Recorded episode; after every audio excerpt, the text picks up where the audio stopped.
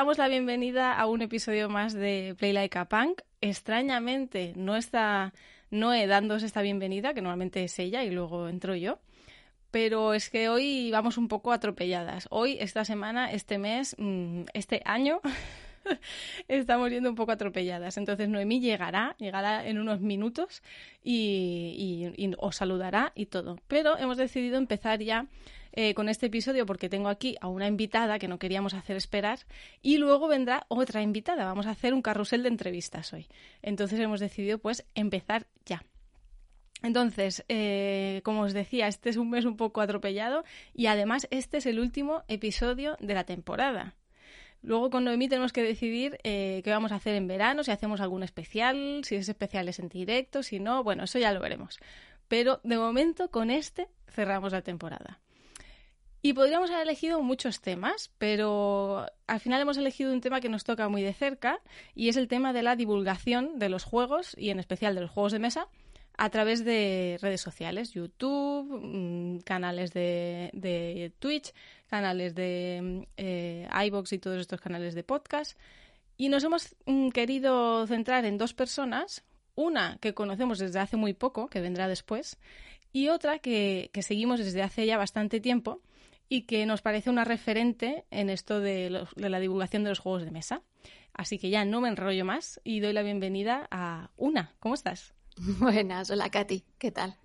Pues muy bien, con muchísimas ganas de hablar contigo y de conocerte un poco más, porque en realidad no, no nos conocemos. No, no, creo que no, que nunca habíamos hablado. No, nunca habíamos hablado. Y aquí tenemos mucha mucha eh, tradición de traer a gente que son muy de nuestro círculo, pero ya dijimos que últimamente estábamos intentando salir de ese círculo más cercano para poder traer voces nuevas y de gente que a lo mejor pues no conozcamos tanto, pero que creemos o intuimos que a lo mejor tenemos cosas en común.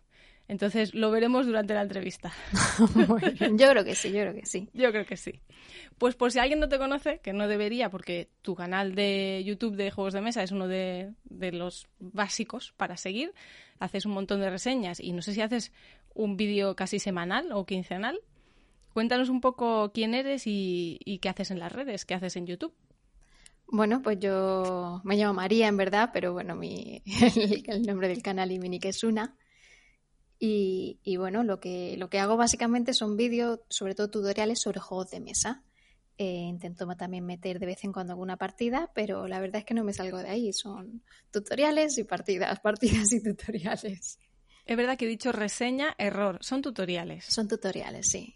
Cuéntanos la diferencia, que yo muchas veces me equivoco, entre reseña y tutorial. Un tutorial es enseñar a jugar. Decir, este juego, yo, esto se juega así, así, así y ya está. No necesitas saber más, ya puedes eh, empezar a jugar. Una reseña es como desgranar el juego y luego al final decir los puntos, por ejemplo, puntos fuertes, puntos débiles, lo que te gusta, lo que no te gusta, el tipo de juego que es, la mecánica, la temática. Es reseñar, es analizar el juego. Y, tú te quedas en la mm, en, cómo se juega, ¿no? Efectivamente, yo me quedo en el cómo se juega, no, no solo dar opiniones de los juegos. Y mira, creo que está entrando Noemí por aquí, a ver, ahora enseguida nos saludará, pero mientras se conecta, cuéntanos un poco eh, cuándo aparece el juego en tu vida, en qué momento aparece el juego en tu vida. Pues el juego aparece desde que soy yo creo que desde que tengo uso de razón, porque ya desde chiquitita tuve la suerte de que mi padre le gustaban mucho las maquinitas y entonces nos, nos iba de viaje y nos traía pues a lo mejor una, una maquinita de estas con un juego o es verdad que también nos trajo una consola ya de muy pequeñitos. Entonces toda, toda, toda mi vida eh, se define en eso, precisamente en jugar. Qué bien. O sea que de bien pequeña ya tenías los juegos ahí a mano. Vaya, siempre, siempre, siempre estado jugando toda mi vida. Bueno, aprovecho para decirle hola a Noemi. Hola. Hemos empezado sin ti, pero ya lo he explicado a la gente. ¿eh? Perfecto. Pues venga, seguimos. Más cositas que queremos saber de ti. ¿Cuándo abriste el canal? Porque creo que, tiene que tener cuatro. No sé si tiene cuatro o cinco años, la verdad. Cinco. Puede ser que ya casi, casi cinco puede ser tiene ya, tiene ya un tiempecito, sí. ¿Y lo llevas en solitario todo? Eh, lo que son la grabación, la edición, la publicación, redes, todo. Todo en solitario. De vez en cuando en las partidas me ayuda Javi. Bueno, me ayuda, es decir, juega conmigo. Pero, pero sí, lo que es la grabación y edición y redes, eh, sí, básicamente soy yo. ¿Y cómo te lo haces para llevar todo eso tú sola? Porque es mucho trabajo. Dedicando mucho tiempo, efectivamente, porque otra cosa no se puede hacer. Eh, es verdad que, tener el canal mm, hace que, no que pierdas, sino que le que utilices mucho tiempo en él porque eh, parece, una, parece una broma, pero hacer un tutorial, yo no sé en el resto de casos, pero en mi caso me gusta una tarde de grabación y una tarde de edición. Hombre, también depende de la dificultad de juego. Un juego sencillito, una tarde me vale para ambas cosas. Eh, no, y si quieres preguntar algo, adelante, ya que estás aquí. Pero si no, yo sigo. Vamos conociendo más a una. Viene Noé atropellada. Hola, sí, sí, supongo que lo ha contado. Pues pues no sé, supongo que ya habéis hablado un poco de la presentación y demás, y lo el... ahora nos contabas un poco lo del canal y tipo de juegos, ¿qué, perfil de jugona eres? Yo creo que tengo la suerte que me gusta casi todo, menos así los parties no son tampoco muy santo de mi devoción, pero quizás si me tengo que tirar a lo mejor pues euros, de civilizaciones, city building, deck buildings, Vamos, todo lo que yo no juego. Abstractos. yo, yo juego, yo juego. A eso, juego yo también, no sufras. Don't, worry. Yo me miro los vídeos de una para, decir, ¿a esto sería yo capaz de jugar?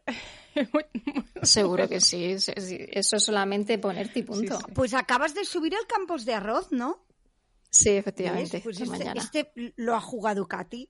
Es un juego, igual no, pero lo ha jugado. Es un... y, no es mi juego porque soy malísima para, poner las cartas y bueno, muy mal.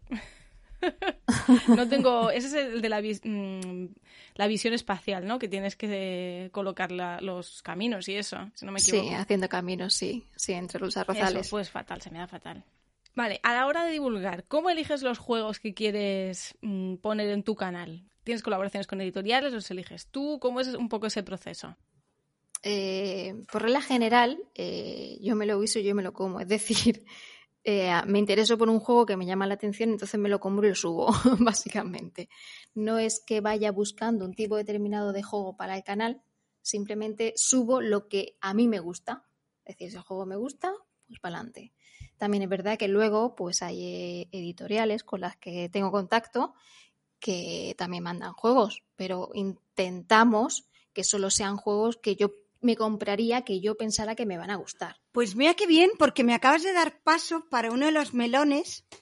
Yo soy la abre melones, ¿vale? Entonces, yo soy muy de abrir melones y he decidido porque este es un tema del que, del que yo creo que esta conversación es muy habitual tenerla en el, en el mundo lúdico, pero eh, ¿qué pasa con, te hago como el titular y luego tú vas por donde quieras, ¿eh?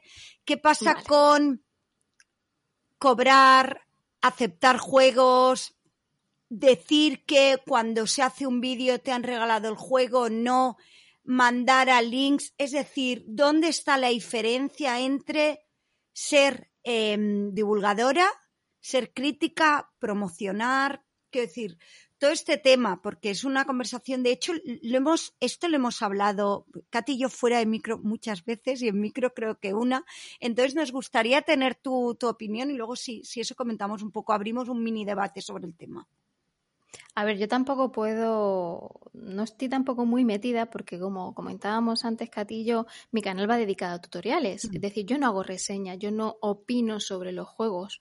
Yo el, el, el, objetivo de mi canal es simplemente enseñar a jugar porque creo que eso es lo que sé hacer. Es decir, yo no me considero una persona que sepa desgranar bien una mecánica, ni que sepa ni que tenga un, vasto conocimiento sobre juegos como para decir, sí, porque este juego, las mecánicas de este otro de hace no sé cuántos años, no. Porque la verdad me da igual, no me importa. Quiero decirte, yo quiero jugar y yo quiero eh, disfrutar y divertirme con el juego. Entonces, quizá yo no sea la más indicada para eso, precisamente porque yo no opino. Si a mí me mandan un juego que yo creo que me va a gustar y al final no me gusta, aún así le voy a grabar el tutorial. Porque para gustos colores y, dado que me lo han mandado, lógicamente no voy a decir, ah, no, ahora no te lo grabo. Otra cosa es que luego mm, siempre gente me pregunta en los comentarios, yo nunca voy a mentir. Y tampoco veo mal el tema, por ejemplo, de cobrar. Yo no he cobrado nunca, ¿vale? Solo en juegos. Eh, pero el, cobrar dinero tampoco lo veo mal, porque eso yo creo que favorece que se profesionalice el sector. Por ejemplo, tenemos canales muy buenos y profesionales como son Análisis Parálisis, son los chicos del 221B, que son unas máquinas. Y, esa calidad que tienen, porque tú ves esos vídeos y dices, jolín, es que yo soy amateur en comparación con ellos, es que vaya pedazo de calidad que tienen. Claro, eso lógicamente es pagado, porque si no, no, no puedes, no puedes, tienes que dedicarte a eso. Es que justo el otro día teníamos una conversación de la diferencia, claro, ser profesional y quién paga, ¿no? Porque en tu caso además es evidente y es que un tutorial, un tutorial le estás haciendo en cierta forma el trabajo a la editorial, ¿no? Yo no lo veo así. yo lo veo como que estoy facilitando a, a, la gente, porque yo siempre lo digo, mis tutoriales no son un, no son, no eximen de que leas el reglamento, no son un sustituto, es decir, es un apoyo. El objetivo de mi canal y por lo que nació era simplemente pues, por echar una mano, por poner mi granito de arena y dije, bueno, pues vamos a enseñar cómo se juega a, a juegos. De hecho, empecé con juegos que no, que no habían tutoriales y yo no quería empezar un canal. Yo empecé simplemente por eso, creando eh, vídeos de juegos que no estaban en internet para que hubiera alguno. Y luego ya, claro, luego ya me aficioné al canal y ya seguí, haciendo vídeos. Pero, ¿qué estábamos hablando? No, vamos a dar círculos sobre varios temas, no te preocupes. No es lineal esto. que me he perdido. No, no era esto, era eh, hemos llegado a los juegos y un poco a cómo te llegan y entonces he aprovechado para el melón este de em, pues esto, ¿no? La relación entre si te regalan un juego, si tú te sientes más obligada, bueno, todo este, todo este círculo alrededor de cobrar, cobrar en juegos, si hay que cobrar, si no, es un trabajo, es una inversión de tiempo y en muchas ocasiones también de equipo. Entonces, bueno, es como, como un tema cíclico. Katy. your opinion? No, yo iba a decir que, mm, que yo creo que los vídeos tutoriales de juegos de mesa en Internet, en YouTube sobre todo, nacieron porque las reglas es son complicadas a veces de entender leyendo o hay gente que tiene dificultades para entender las reglas de los juegos y entonces ver un vídeo eh, te facilita luego entender las reglas. Por eso que es interesante lo que dice una de que ver sus vídeos no exime leerse las reglas, porque pueden haber errores, siempre de igual manera que pueden haber errores en las reglas también. Sí. Pero ya no solo eso, a la hora de comprarte un juego, a mí, yo antes de comprarme un juego, muchas veces me veo un tutorial. Si es en español, porque ya salió el juego, me lo veo en español y si no, me lo veo en inglés. Porque eso me ayuda muchísimo a saber si a mí ese juego me va a encajar o no. Lógicamente no es 100% efectivo, pero ayuda muchísimo, por lo menos a mí. Sí, tanto como para conocerlo previamente a comprarlo o probarlo, como para luego, mm, cuando lo tienes encima de la mesa, poder. Entonces, siguiente tema que iba a decir yo. Las editoriales pocas de ellas tienen eh, un canal de donde expliquen sus juegos y los expliquen tan bien como personas como una, como, como todas estas personas que, decías ahora, ¿no? Que son realmente personas que saben comunicar muchísimo, que se leen el reglamento, lo, lo destrozan, ¿no? Quiero decir, lo reordenan para que tenga mejor sentido. A lo mejor explican primero el objetivo. No sé si tú, ¿cómo lo haces para ordenar las reglas a la hora de explicar? Sí, yo tengo un esquema que más o menos intento seguir siempre. Em, siempre empiezo por la preparación, luego de qué va el juego en cuanto a temática, una pequeña sinopsis, luego viene el objetivo del juego, porque a mí yo soy de las personas que me gusta saber primero qué hay que hacer para ganar, entonces luego ya explícame cómo se juega. Y entonces ya luego, claro, ir siguiendo el orden de ronda o el orden de turno según proceda y, Vale, pues eso. Eh, tú, por ejemplo, coges esas reglas y las, las, distribuyes diferentes como, como crees que, que se van a entender mejor, creo yo, ¿no? Y eso es lo que le falta a muchas editoriales y por eso las personas que están haciendo reseñas y cómo se juega, em, tenéis tantas visitas porque no hay canales de editoriales haciendo esto. Y luego... Bueno, ahora, ahora están entrando unos poquillos. Sí, sí, ¿eh? pero hablamos de cuando tú empezaste no había tantos, ¿no? Ahora sí. ahora se está invirtiendo en, en, eso, ¿no? Trangis lo hace, Debir lo hace, eh, y, luego, y luego una tienda lo hace, Zacatrus, que eso es algo que lo tenemos como muy normalizado, pero en realidad es, extraño que una tienda eh, haga esos tutoriales, ¿no? Y los hace Masivi, que bueno, es, un crack. Bueno, Masivi es un crack. Dios. o sea, a nivel de explicar juegos lo hace genial. Entonces, un poco, eh, tú decías que, que, cuando recibes juegos, aunque no sea un juego que es de tu devoción, tú haces el vídeo igual porque crees que es posible que le guste a otra persona. Claro, porque o ya no solo eso, o a lo mejor puede ser que tampoco le guste. También es verdad que yo creo que también la gente llega a conocerte, llega a saber eh, tus gustos y si coincide o no con tus gustos. Entonces, si yo subo solo o intento subir solo juegos que sean de mi agrado, eso la gente eh, lo tiene en cuenta. También es verdad que el tutorial ya te va a decir eh, si yo más o menos si te va a gustar o no te va a gustar ese juego. Em, ¿Estás muy marcada por el tema novedades? ¿Cómo llevas el tema de novedades? Es que eh, hoy estoy como pues sacando jardines. me falta uno más, eh, te aviso, yo soy la jardines. El tema del hype, ¿no? El otro día hablábamos. Em, yo recuerdo en, bueno, en un chat o algo así que era como este juego ya es antiguo y era la semana que se editaba en español por una editorial española, ¿no? Y ya es como el mega hype de esto. Ya los juegos son tarde y algo que está pasando últimamente. Yo recuerdo haber tenido conversaciones sobre varios juegos y es, ¡hala, qué exitazo editorial han sido! Se han agotado, ¿no? Estoy pensando en el Cielos de Metal, en el Arnak, y alguien decía, no, no, no es que haya sido un exitazo, es que se va a tiradas muy cortas para crear esta sensación de que te vas a quedar sin, ¿no?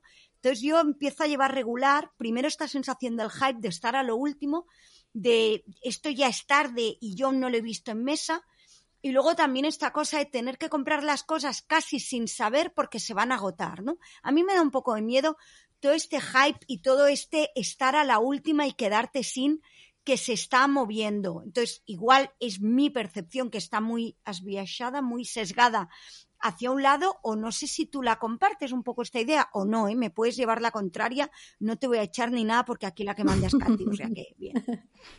No, tranquila. A ver, yo comparto lo que tú dices en el sentido de que ahora mismo el mercado está muy saturado, están saliendo muchísimos juegos, pero entiendo que si hay tanta oferta es porque hay demanda. yo la verdad es que desconozco todo el tema de copias, de si de si emiten muchas, si emiten pocas, porque yo con las editoriales, sinceramente, tengo muy, muy, muy poco contacto, el, el, básico, ¿no? y no sé si realmente las tiradas son cortas o no. Es posible que sean cortas, pero no lo sé. Pero también es verdad que ahora mismo hay muchísimos juegos y, no te da tiempo, es imposible a darte, a dar, y es lo que tú dices, que eh, el juego que la semana pasada era furor, ahora ya es, ya está, ya se ha quedado relegado en la estantería. Y a mí eso es algo que me agobia mucho. A mí me agobia sobre todo antes, veía mi ludoteca que tenía muchísimos juegos, yo decía, me agobio porque no tengo tiempo a jugarlos a todos de la cantidad de juegos que hay en, eh, o que tengo, ¿no? Y tuve que hacer una purga precisamente por eso, porque yo lo que quería era disfrutar de los juegos y no estar en esa ola de, de comprar y guardar, comprar y guardar, que al fin y al cabo cuando compras mucho lo que te pasa porque no hay tiempo material como para poder sacarles el provecho que, que, que se merecen. ¿Y con cuántos has quedado en esa purga? ¿Con cuántos juegos? Con 200. A ver, de 450 está bien. Katy, eso es purgar. No, no vayas a poner aquí crítica. Punto número uno. A las mitades no se las critica. Punto número dos. Es la mitad. O sea, valora, por favor. Un gumet, un refuerzo positivo por haberla dejado en la mitad. Es verdad. Cierto que no hay que mirar el, número total, sino el tanto por ciento a ver, tengo claro que siguen siendo muchos, lo sé, pero es que llega ya un momento en que ya no sé cuál purgar más de decir, es que no, es que purgo juegos que me gustaban mucho, pero que no iba a jugar. Y compras pocas, o sea, seleccionas mucho, tienes una política muy estricta de quién entra de qué juego. Sí. De quién entra en tu casa también. las personas. Yo quién entra en tu casa no te lo voy a preguntar. Oye, que podría, ¿eh? que decir, con la poca vergüenza que tengo me podría ir por ahí, pero no me voy a ir tanto por lo que sea. Tienes por... O sea, esto de el juegazo del año de la semana no necesariamente entra en tu casa, ¿no? No, además, yo es que no soy tampoco de decir juegazo, nunca Oh, lo digo. yo es que, mira, el otro día lo decíamos, para mí empieza a ser una red flag. O sea, yo ya, juegazo es una red flag. No, pro, pro. O sea, no, no, no, no, no. No más juegazos y no más juicios de valor así absolutos sobre los juegos. Muy bien, muy bien. Eh, no, yo intento, es lo que os he dicho antes, que o bien si, los juegos que subo o son porque yo me los he comprado o son porque o yo los he pedido a la editorial o la editorial me los ha ofrecido y mm, si me los han ofrecido es porque yo he considerado, o sea, si he aceptado es porque me creo que me va a gustar. Me he informado del juego, me he bajado el reglamento en la BGG si está, si no me he visto un vídeo en, en YouTube de algún eh, extranjero, porque son juegos que, como bien dices, son novedades, ¿no? Entonces intento, intento mm, tener eso muy en cuenta, porque al fin y al cabo yo no gano nada subiendo los juegos. Es un hobby, yo lo quiero hacer por disfrutar, no quiero pasarme el tiempo en un juego que no voy a disfrutar. ¿Para qué le voy a querer echar tres partidas para grabarle un tutorial si yo pienso que no me va a gustar? ¿Y qué disfrutas más en el proceso o recibiendo el feedback? Es decir, porque habrá gente que dirá, porque yo he escuchado argumentos y sobre todo en gente que hace tutoriales de, oye, esto es un trabajo, pues porque lo que decíamos son horas, eh, hay un equipo y estoy haciéndole un favor a la editorial, con lo cual considero que esto es un trabajo. En tu caso ya nos has dicho que no, con lo cual el disfrute viene de, eso, de- de sentir que eres capaz de transmitir un juego, es decir, la satisfacción viene desde el feedback de, ostras, la gente me lo agradece, viene del propio proceso, ¿de dónde viene? A ver, eh, no tengo muy claro el proceso. Yo sé que el proceso me entretiene cuando estoy grabando y sé que luego cuando estoy editando estoy contenta. Sé que mi sensación, no sé por qué, no me preguntes por qué, porque no tengo ni idea. Sé que cuando yo estoy editando un tutorial, pues estoy feliz. No sé, pero no te sé decir por qué. Pero es verdad que lo que más llena es el feedback de la gente. El que te digan, gracias, me ha sido útil este, tutorial, mm, gracias, he entendido esto, o que te pregunten una duda y poder contestársela eso a mí la verdad es que me llena bastante. Y Guay, bueno, pues eso está bien. O sea, darle feedback, darle mucho amor a una. Haters no tienes, justo ¿no? iba a preguntar eso. ¿Haters cómo lo llevas, los haters? A ver, que en cuanto a comentarios, comentarios no mucho, alguno así un poco verde, pero casi ninguno. De hecho, vamos, algo, un remanente muy pequeñito. Y eh, ¿cómo se llama esto? Dedo para abajo, ¿cómo Eh, se dice? Darla no me gusta. Dislike. El dislike, eso. Eh, de eso de vez en cuando. Pero bueno, supongo que es normal, porque no siempre le pueden gustar los vídeos a todo el Sí, mundo. pero bueno, un dislike eh, al final, si no es en masa y planificado, que eso también es otra es una manera también de ser hater, sino que Eso eh, pasó con Rafa, con el vídeo aquel que hizo. Entonces, Sí, si tú subes el un vídeo sobre- y a alguien no le gusta y te da dislike, pues ok, yo que sé, es tu manera de valorarlo y para eso está esa herramienta en YouTube, precisamente, para que la gente diga si le gusta o no le gusta.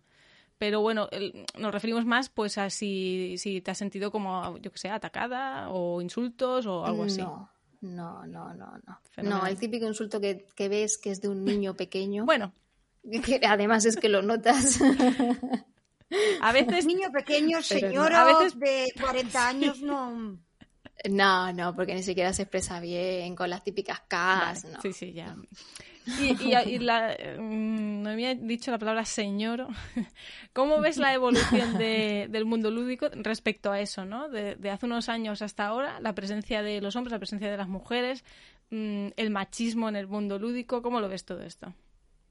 Hombre, yo creo que la presencia se va incrementando, al menos esa es mi sensación. También es verdad que yo es que he mamado eso, quiero decir que yo desde chiquitita, como os he dicho, he estado siempre con ordenadores, con juegos y cuando yo era adolescente, hace más de Hace 20 nada, años, nada.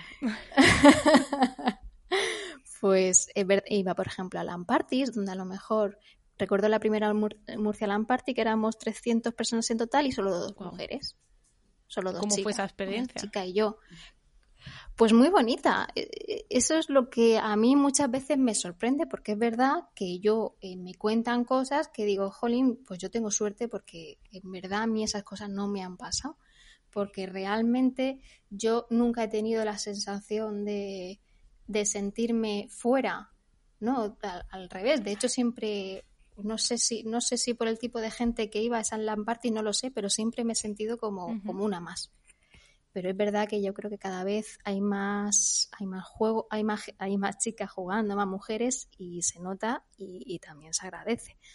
También es verdad que no te tratan exactamente igual cuando eres mujer que cuando eres hombre. Ah, amiga, eso, a eso iba. Digo, te has sentido bien tratada, pero como un ser yo a veces, esto a veces lo cuento en mis exsuegros, que digo que me tenían cariño, pero como si hubiese aparecido Alf en su casa. Alf Katy es, e, era un, ser de otro planeta. Ah, ¿ves? Que es, que al final se sabe la edad de Katy por más. Es decir, yo digo, me tenían cariño, pero para ellos era Alf.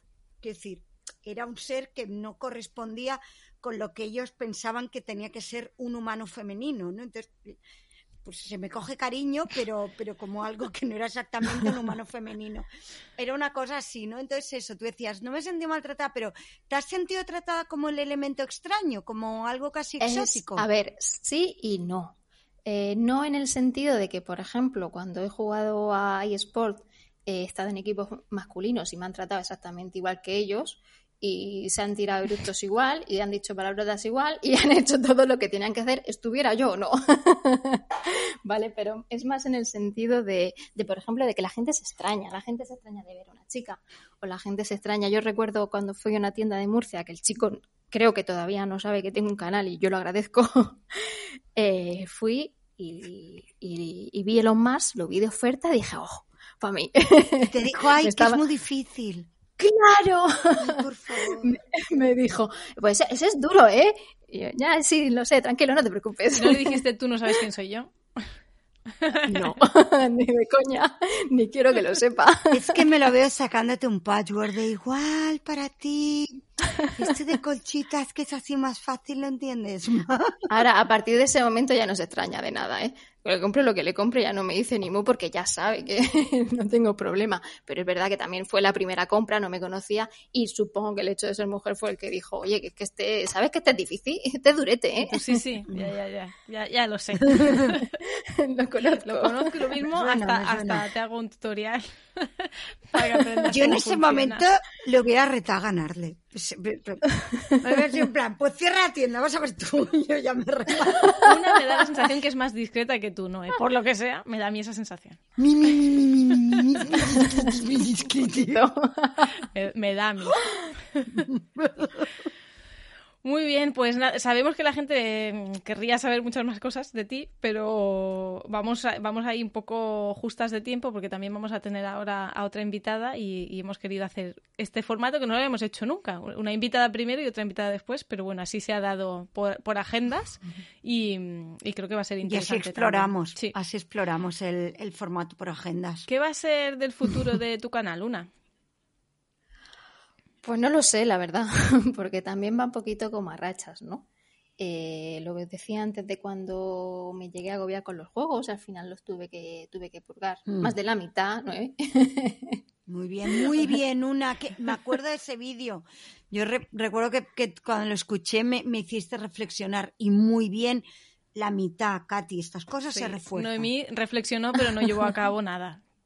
Noemí, el día que quite 10 va a pedir que le hagan, vamos, una estatua, una estatua un, un, breaking news. Bueno, cuando yo venda 10, esto va a ser un breaking news, como para vender la mitad, vamos.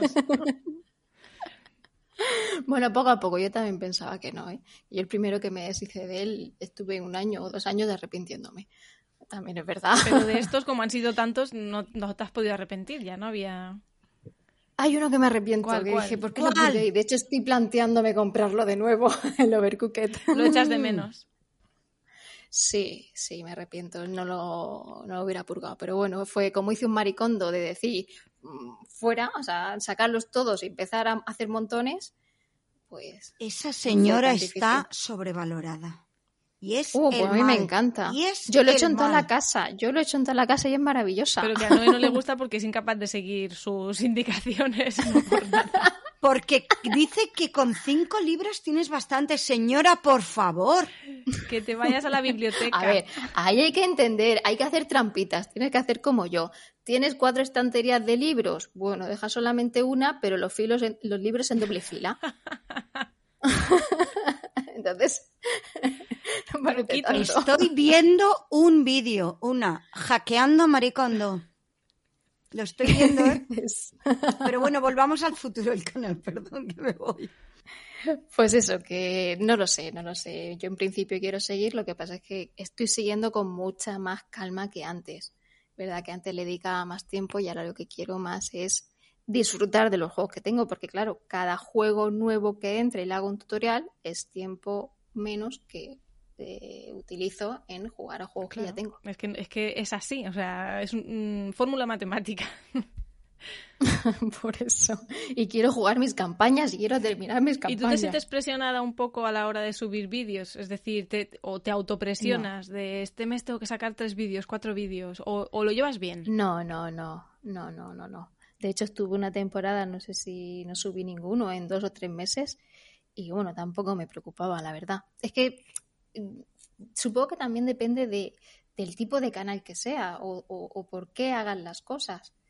Si, yo solamente lo hago por, por hobby y por, por pasar el rato y, y, por echar la mano y no sé, y porque me entretiene y me divierte, entonces tampoco no, no tengo un, un unos horarios que cumplir ni tengo un calendario. Yo te envidio mucho porque yo tampoco tengo horarios, calendario ni nadie que me pida que suba nada y yo me obsesiono con subir contenido constantemente. Pero bueno, esto es un problema mío que ya lo hablaré con mi psicóloga.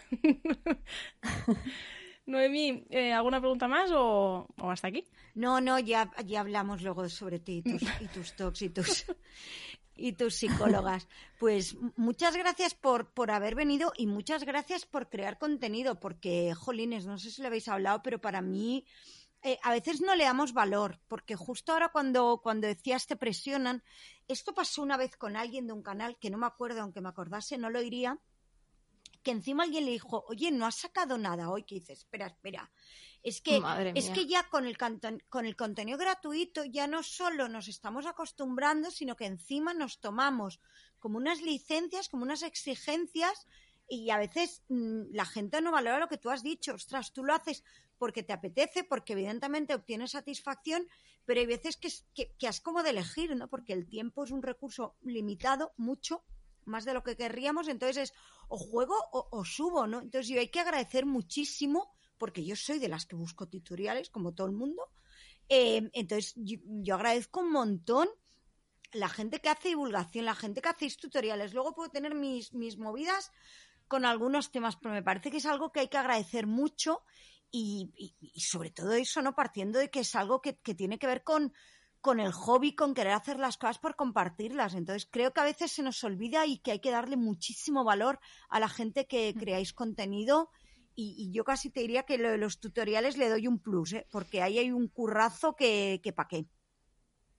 A ver, curro hay, pero bueno, también tampoco es 100% altruista. Es decir, yo lo hago porque me hace sentir bien.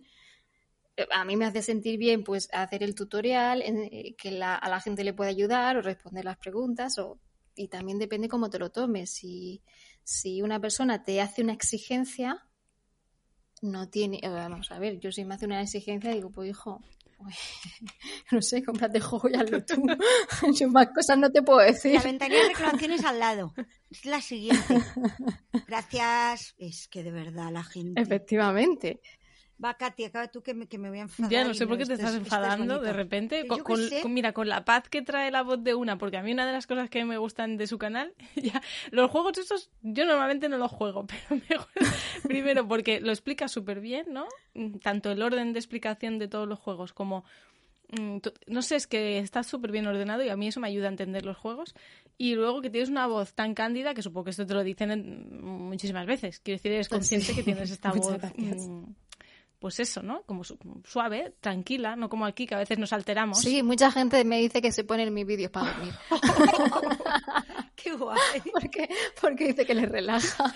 Bueno, ¿ves? Pues otro bien, otro bien social, hija mía, que, que de utilidades, que de utilidades tienen tus vídeos, sí, por favor. ¿Y no te has, ¿Qué apaña que eres? ¿No te has planteado eh, enseñar ¿no te has y planteado grabar vídeos de mindfulness o de relajación? Que va, que va. Yo... no sé, por darle un segundo Su uso. Suficiente tengo ya con los tutoriales. Sí, hija, sí.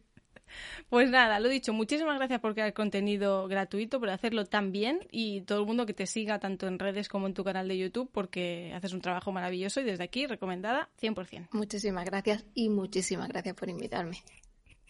Hasta pronto, una. Un beso. Adiós.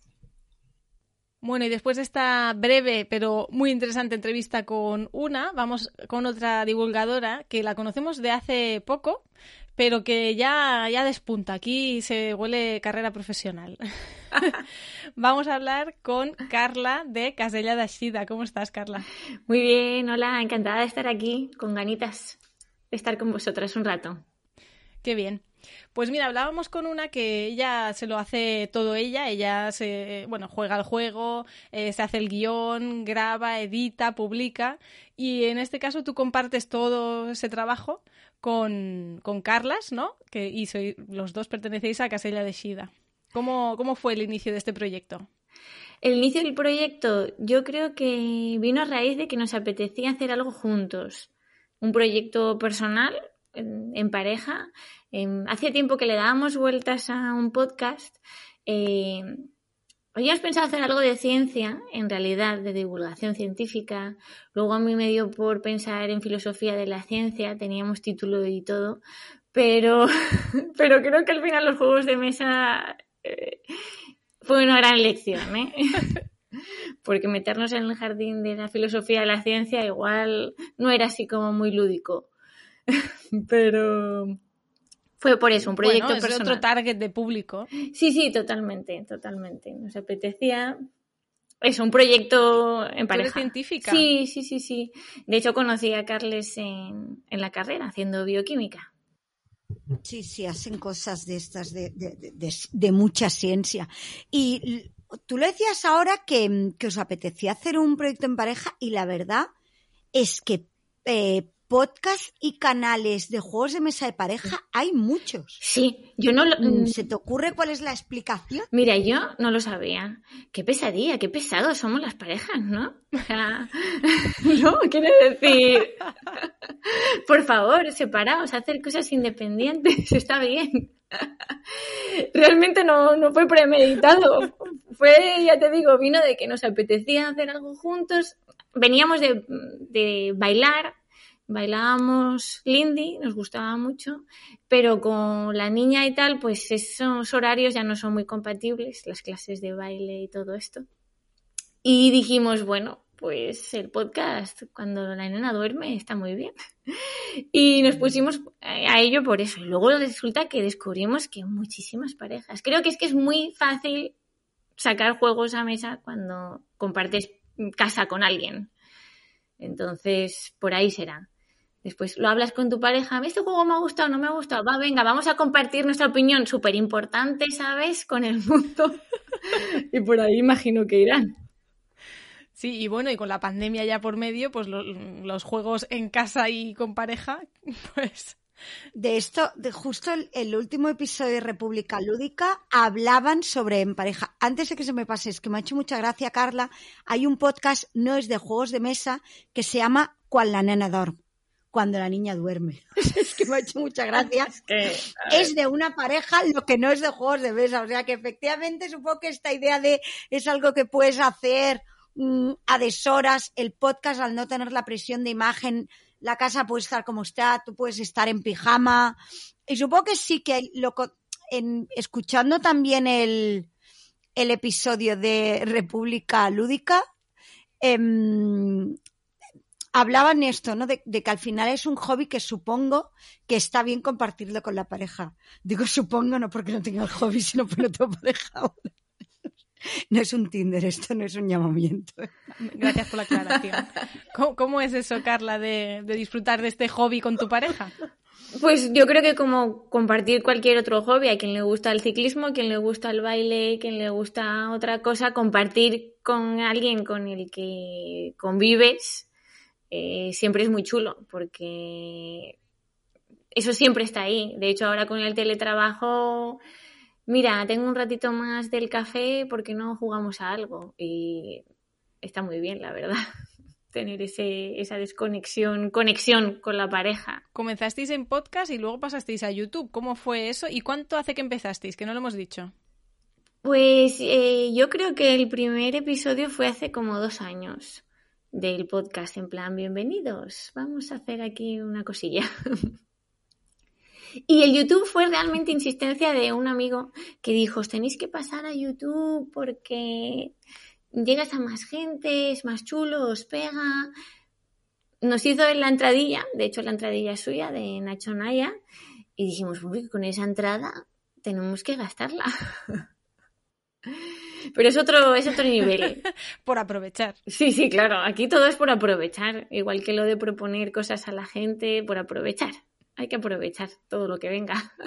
Y luego hay una cosa que yo, yo os estuve escuchando el, el, domingo en, en Luivers, pero eh, os habéis convertido en, en, canal referente en catalán, en valencià, pero mmm, decíais que no estaba previsto, que no fue como un objetivo de, ostras, este es un target que está, sino que directamente decidisteis hablar en vuestra lengua, ¿no? Claro, yo creo que todo eso viene a colación de que era algo que nos apetecía hacer en pareja y es que ni, ni, nos lo planteamos hacerlo en otro idioma, porque nuestro objetivo nunca ha sido llegar a ser ni famosos, ni influencers, ni nada por el estilo. Eh, es simplemente charlar de juegos de mesa y de temas que nos apetecía. De hecho, los episodios siempre se plantean por cosas que nos surgen en la mesa o con los amigos jugando o, Carles y yo jugando, pensamos, ostras, pues esto puede ser interesante. Vamos a tirar de ahí. Esto ya es, no hay una lista previa porque Katy y yo la hacemos para no cumplirla.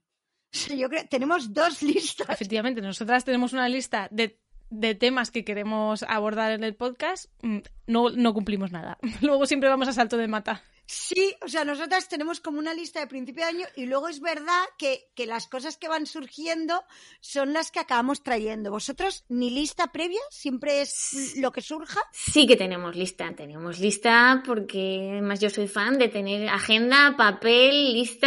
A mí me gusta. Hacer listas, hacer planes me gusta. Luego los cumplo o no los cumplo, pero a mí eso de hacer un checklist me gusta mucho. Muy fan de los checklists, yo también. Me da seguridad. Ahí. Me gusta. A veces escribo cosas hasta que ya he hecho. Esto lo he hecho bien, ya está. Pero luego yo creo que hay que ser flexible, ¿no?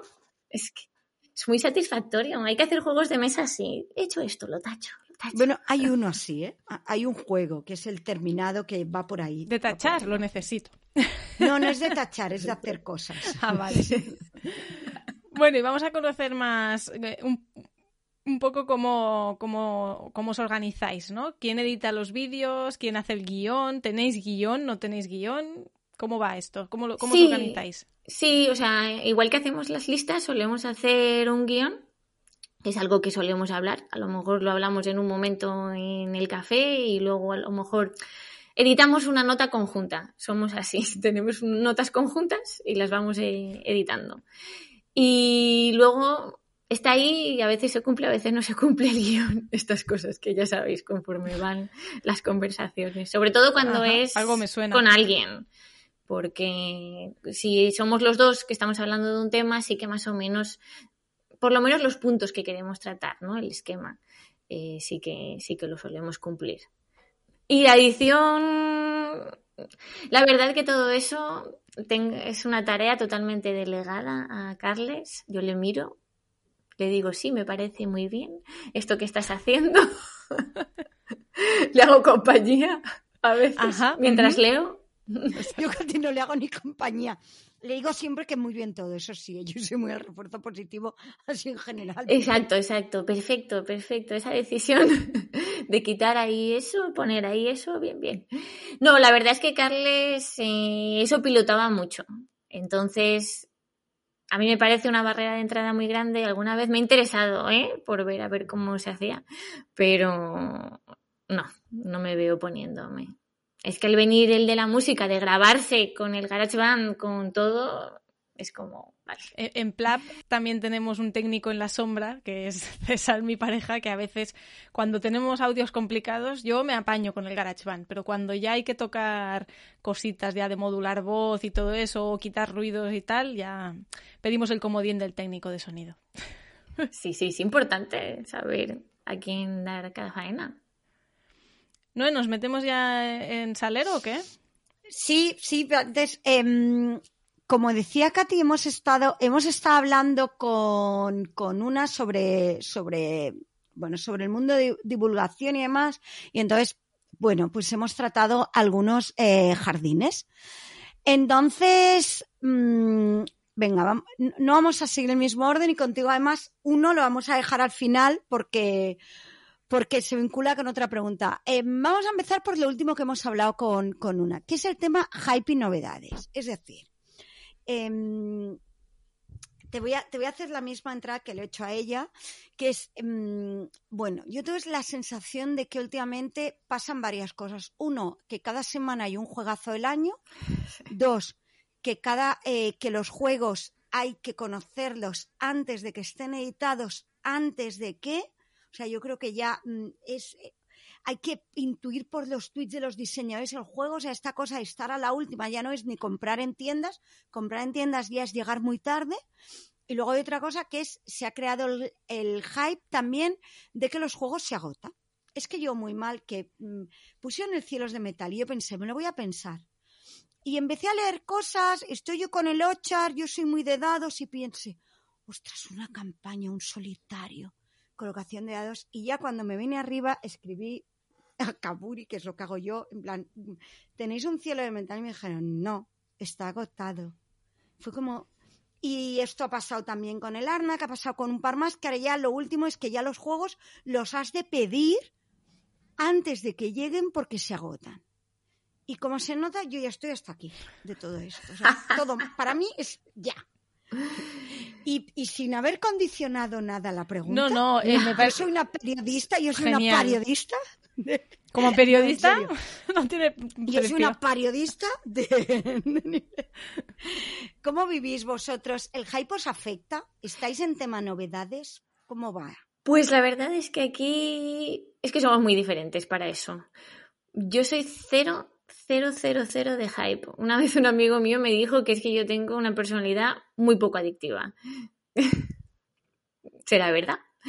Y Carles sí que está ahí en todo el tema y siempre me dice, ¿y este? ¿Y este? ¿Y este? Y yo, bueno, pues ya lo veremos. Entonces a mí el FOMO, o sea, el Fear of Missing Out, etcétera, me afecta poco, poco. Yo siempre pienso que las cosas, el tiempo hace su papel. Y si el juego vale la pena, lo van a reeditar. Y el tiempo pone las cosas en su sitio. Entonces yo lo de ir a los Kickstarter, madre mía, es que el Kickstarter viene con todo esto, con todo otro. Bueno, pues si es bueno, hoy en día una editorial va a coger el Kickstarter y lo va a sacar, así que no pasa nada, no pasa nada. yo tengo ese, ese pensar. Es verdad que hay algún juego que otro que sí que digo, esto no me lo pierdo. Y de hecho me pasó con el Clan Legacy que dijeron va a tardar un muchísimo en venir en castellano y dije, ya, ya, ya. Pero poco, me pasa poco, eso lo tengo controlado. Igual es que Carles tiene como más exposición a ciertos canales de juegos de mesa que por eso le viene más. ¿sabes? Yo veo las fotos del Instagram, sí que me meto, sí que sigo alguna cosa, pero él sí que lee ya, si ya empiezas a leer reviews en no sé qué país ya ha salido, no sé cuánto, ahí es cuando empieza todo, todo ya. Lo que decías tú, de antes de, antes de, hay que llegar antes de, madre mía. Cualquier día vamos a estar en la fábrica, ahí troquelando, no lo sé. para llegar, para llegar. En la cabeza de la y, y, esto que no, claro. Y en el canal tampoco sois muy de. Bueno, alguna novedad. Yo, yo lo digo, yo jugué al mariposas con vuestro vídeo. Bueno, nosotros jugamos al mariposas. Yo lo había jugado antes, pero luego lo jugué con Katy, pero no estáis como especialmente a las novedades. No, no, porque es que de hecho lo intentamos, ¿eh? porque fuimos a unas jornadas gesta que se organizan aquí en Cuarto de Poblet y dijimos, ostras, hemos probado un montón de novedades, ¿por qué no las comentamos? Pero porque las habíamos probado y nos apetecía. Y dijimos, va, pues el mes que viene otro capítulo, uno al mes de novedades. Uy, imposible, ¿eh? A mí eso me crea una ansiedad que dije, yo no juego para esta ansiedad. Porque encima, es, verdad, porque encima como nos gusta otro estilo más... Igual es que yo soy muy más una persona más reflexiva, más introspectiva en ese aspecto. Entonces a mí eso de cuando escucho algo de componentes, un 5, queda muy bien en mesa, es rejugable y tal, recomendado. Y digo, esto, esto que no es una review ni nada. La he jugado una vez o dos, si, si llega. claro. Entonces yo para hacer eso no lo hago. A mí me gusta haberlo jugado no solo con Carles, sino si es para 3, 4, haberlo jugado a 3, a 4. Ver cómo funciona con mis padres, ver cómo funciona, pues claro, si quieres hacer eso, no llegas. O sea, no llegas, pero no llegas ni de coña. Es que a lo mejor no llegan ni a tener copia. Me acabas de dar una idea para un proyecto. Es que como has dicho, queda muy bien en mesa, estaba pensando, marida muy bien con, digo, esto lo hago yo con cervezas o con vino o algo, Oh, ¿con pues qué? es un Perdón, proyectazo. esto yo no sé qué hacemos diciendo en la antena. Calla, Por calla, esto lo edito. yo esto lo Marida muy bien con, dime tú a mí, esto va muy bien con una IPA, esto va muy bien con su vinito tinto. ¡Ostras! Se cancela Plap. Anunciamos, Hombre, a partir de ahora somos Marida con. Marida con, esto es... yo- Totalmente. Yo, una época dije que quería hacer eh, la vuelta al mundo en 80 cervezas y me dijeron que ya estaba hecho. ¿Así? Bueno, pero es igual, tú lo harás a tu Te lo manera. juro, me dijeron, yo dije, esto de un programa que te paguen por ir a los sitios y comer y beber cervezas, yo pensé, a mí que me paguen por, por viajar y beber, pues por jugar y beber me, me va igual de bien, ¿eh? Totalmente. Este juego marida con, ya está, ya lo tenemos, yo ya se acaba el guion. ¿eh? Bueno, yo no sé mientras, qué mientras hablar, ¿eh? tú, bueno, mientras tú vas a tus cosas, vete programando. Bueno, eso lo podemos hacer, ¿no? Para la siguiente feria, el Ludiverse del año que viene, un rinconcito, marida Y re- con París con un vinito de que yo, tal. ay, por favor, ¿cómo se llamaba? Que se dedicaba, ay, ay, ay, Rodrigo no, que hacía catas de vino, el de Catamanía, que era de los principios del mundo de la gamificación y jugones y tal, y él hacía catas de vino gamificadas. Esto lo hablamos con él. Ya lo tenemos. Sigue, Katy, Vale, que yo ahora me claro, al guion. eh, ya está. Mientras eh, creamos esta actividad de lúdica alcohólica, eh, vamos a seguir con la entrevista. Carla, vamos a editoriales. Em, ¿Tenéis contacto con, con editoriales? ¿Os envían juegos? ¿No? Nos comentabas que no vais a la última de novedades porque te estresa, cosa con la que yo estoy de acuerdo también. Em, bueno, ¿cuál es vuestra relación con las editoriales? ¿Cómo elegís los juegos que explicáis? ¿Cómo, cómo va eso? Mira, pues es algo que siempre hemos tenido bastante claro que como nosotros tampoco nos dedicamos a hacer reviews, por ejemplo, la review de mariposas que comentabas, la hicimos porque, mira, ves ahí el próximo juego de Lisa de Hargrave tenía hype, pero yo porque con esa mujer tengo hype siempre, o sea, eso es así. Entonces, tenía ganas de, de jugarlo, lo jugamos, me gustó y dije, Carles, un programa de esto. Y de hecho fue el que me dijo, es que nosotros no hacemos reviews y ya, pero de mariposas me apetece. De esta mujer, lo que saque, yo lo saco. Y no nos lo enviaron, nos lo compramos nosotros y fue porque nos apetecía. Sí que hemos tenido contacto con alguna editorial, por ejemplo, es que esto es un poco anécdota aquí. Quedamos con, con Wallapop para comprar un juego y resulta que era el chico de Melmac, que es una editorial que tiene poquito tiempo. El del Orchard. Exacto, exacto. Y le hizo ilusión que fuéramos nosotros, nos bajó unos juegos y le dijimos, pero ¿qué quieres? No, no, te los doy porque me hace ilusión y yo, bueno, pues le haremos unas fotos. O sea, siempre creo que hay que ir con honestidad con estas cosas. Y como nosotros nunca nos comprometemos, si alguien le apetece, también conocimos al de Games for Gamers y nos regaló juegos porque le apetecía. Y dijo, ¿pero qué quieres que haga con estos juegos? Dímelo. Y me dijo, con unas fotos o con tal, ya vale. Y dije, vale, pues cuando saque la foto pondré que me las has regalado. Y creo que con eso por delante, creo que es, vamos, es mi opinión. A mí lo que no me gusta es encontrarme un canal que vienen hace mucho tiempo reseñando juegos porque les apetece y de repente dices, jolín, están teniendo muchas novedades como muy pronto, igual es que se las están regalando y no dicen nada. Y a mí eso es lo que no me gusta.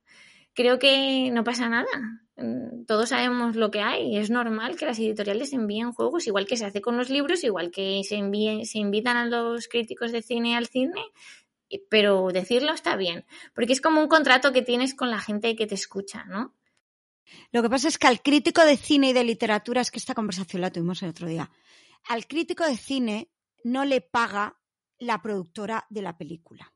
Cuando lleguemos a la profesionalización, si es que hace falta llegar de esto, claro, o sea, alguien que haga reviews cobrando, porque al final mirarte las cosas, hacer una buena review es tiempo, pero claro, eso necesitaríamos no, es que yo esté pidiendo esto, ¿eh? no, no, no, yo no soy para review, no, a mí no.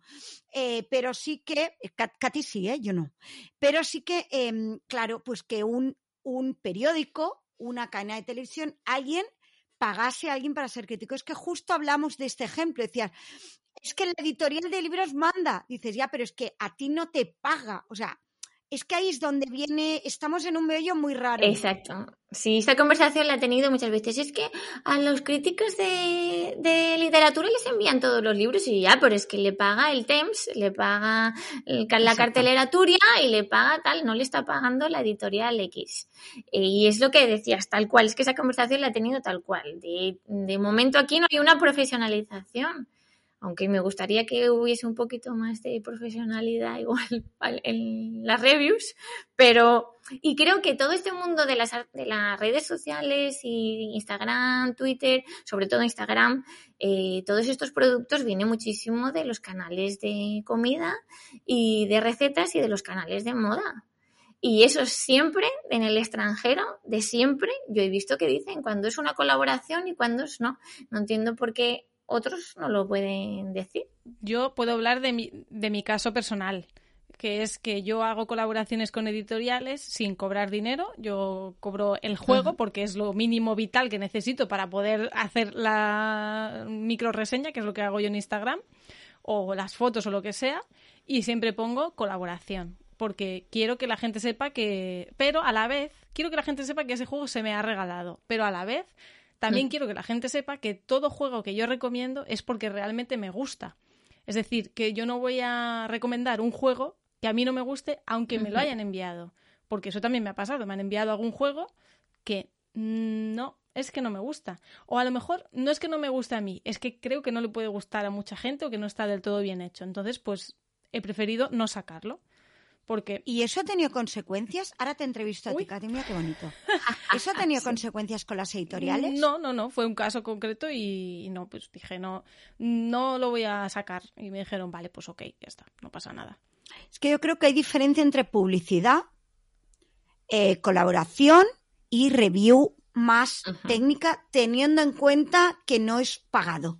Pero creo que colaboraciones te lo mandan, lo estás haciendo desde ahí eh, publicidad es cuando directamente hace foto y hace hype sin más criterio que el de, en algunos casos, cobrar, sean juegos o en dinero, que también otro tema es que yo creo que hay gente que está vendiéndose muy barato, pero esto es un poco en general en la vida. Pero como el sector no está profesionalizado, la gente se está vendiendo muy barato.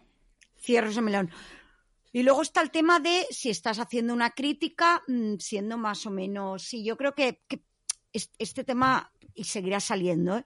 porque se mezclan muchas cosas. Se, mezcla el diferencial, se mezcla ya, pero encima que dedico horas, se mezcla el. Yo hay gente de la que empiezo a dudar de la credibilidad, pero bueno, no hemos venido aquí a hablar de mi libro. ¿Y tú, Carla, dudas de la credibilidad de algunos canales? A ver, eh, yo creo que todos somos conscientes cuando a alguien le han regalado algo que si no has tenido esa libertad igual de, elegir o de decir, no, este no me ha gustado, no lo voy a reseñar, eh, bueno, hay líneas que se leen, ¿no? Sobre todo lo que no se dice cuando lees una, una crítica. Lo que no se dice a veces dice, dice más. Pero yo creo que es difícil cuando te están pagando, o ya no solo con el juego, sino cuando te están pagando o tienes una colaboración habitual con una editorial, no tener ese, no estar influenciado, aunque no quieras estarlo. eso viene de ser profesional, entonces, que es lo que volvíamos.